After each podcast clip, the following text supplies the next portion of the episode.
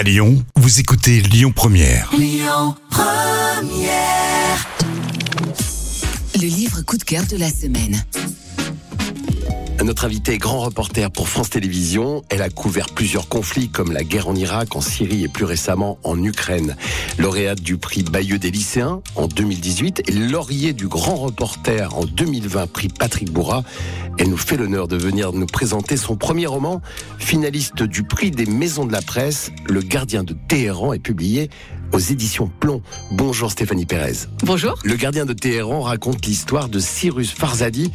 Est-ce la véritable identité du gardien du musée et dans quel contexte l'avez-vous rencontré? Alors euh, Cyrus, je l'ai rencontré euh, lors d'un reportage pour France 2 euh, en Iran, à l'occasion d'un reportage sur ce fabuleux musée d'art contemporain qui existe à Téhéran. On ne le sait pas forcément. Cet homme, c'est un monsieur qui est issu des bas quartiers et qui a sauvé Vraiment, une collection d'art contemporain unique au monde. Il a vraiment été extrêmement courageux et c'est ça qui m'a fasciné dans son histoire.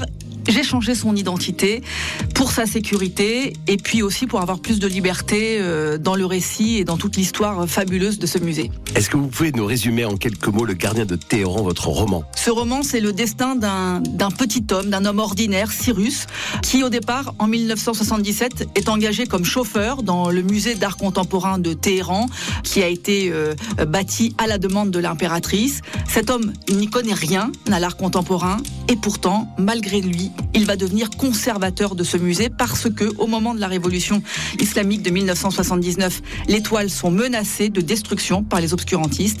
Comment va-t-il faire face aux religieux et comment va-t-il défendre ces toiles incroyables? Stéphanie, un mot sur votre processus d'écriture. Comment la journaliste a-t-elle laissé la place à la romancière? De quelle manière êtes-vous passé de la réalité à la fiction? Alors ça, ça a été en fait pour moi la partie la plus euh, difficile parce que moi en télévision, je fais des reportages de- d'une minute, deux minutes, donc euh, c'est assez court, c'est à peine un feuillet.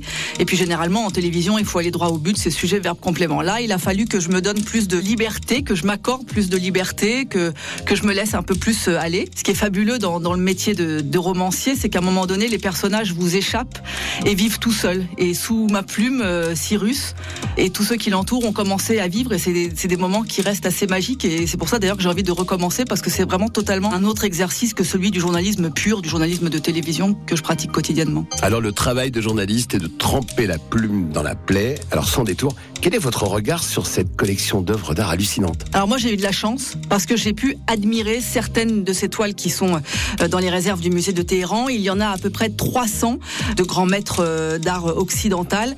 Aujourd'hui, écoutez bien, elles valent 3 milliards de dollars. C'est incroyable. Il y a des Andy Warhol qui n'ont jamais été exposés dans le reste du monde. Il y a des tableaux de Renoir, il y a des tableaux de Picasso, il y a des Monet, il y a du Gauguin. Euh, C'est inestimable et chaque euh, toile a son histoire. Vous allez le découvrir dans ce roman. Stéphanie Pérez, je vous remercie beaucoup. Merci à vous. Le gardien de Téhéran, votre roman vient de paraître aux éditions Plomb. C'était le livre coup de cœur de la semaine.